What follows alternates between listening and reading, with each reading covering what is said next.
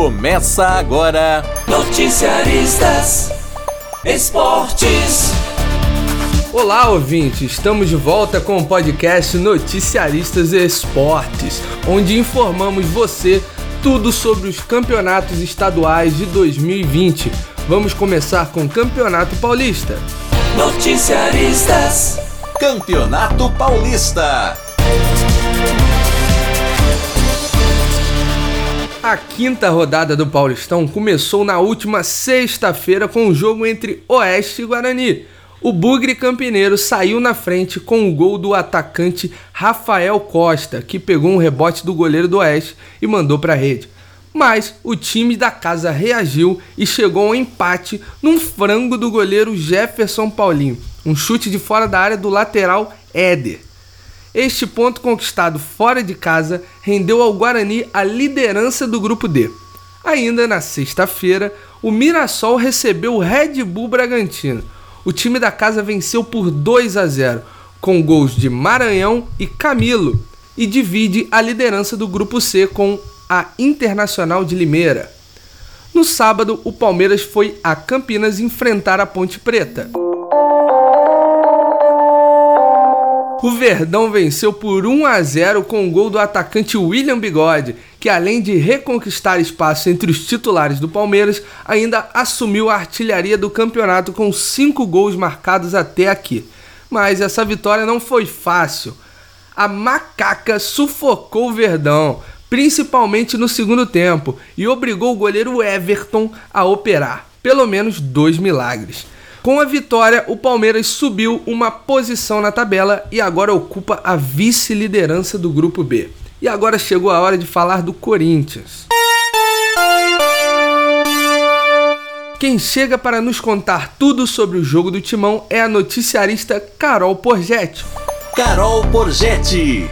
Olá, Ícaro. Olá, ouvinte. E o Corinthians sofreu sua segunda derrota no Paulistão. O Timão tropeçou em casa na tarde deste domingo para a Inter de Limeira por 1 a 0. Mesmo com o time misto, o Corinthians começou a partida jogando bem e quase abriu o placar aos 20 segundos com o Gustavo. O Timão conseguiu pressionar o time de Limeira nos primeiros 15 minutos, mas a pressão foi apenas no início da partida. Após isso, o jogo foi totalmente dominado pelo adversário. Os jogadores da Inter de Limeira não se sentiram pressionados e começaram a comandar a partida levando perigo na área corintiana. E como quem não faz toma, o gol limeirense veio aos 41 minutos pelos pés do atacante Charles. No segundo tempo, o Corinthians modificou alguns jogadores e começou a apostar nas bolas levantadas. Já a Inter não deu tanto trabalho para o Cássio, mas conseguiu frear o ataque corintiano, impedindo assim o empate alvinegro e consagrando a vitória muito comemorada pelos jogadores e pela torcida de Limeira. Ao fim da partida, a torcida corintiana protestou e demonstrou ter perdido a paciência com os jogadores. Na entrevista coletiva, o técnico Thiago Nunes admitiu que o time vive um momento de performances boas e ruins e que está oscilando nas partidas, e que isso é um processo natural, mas que o Corinthians precisa de mais e que não adianta jogar bonito e não ganhar. O Timão, mesmo com a derrota, segue com sete pontos e se classificando no grupo D para a fase de mata-mata do Paulistão. A Inter de Limeira conseguiu nove pontos e está neste momento em primeiro lugar no grupo C. Essas são as novidades do Timão nesta quinta rodada do Paulistão. É com você, Ícaro Brum. Muito obrigado, Carol Pogetti, pelas informações do Corinthians. Mas antes de finalizar, ainda temos que falar do jogo entre Santo André e São Paulo.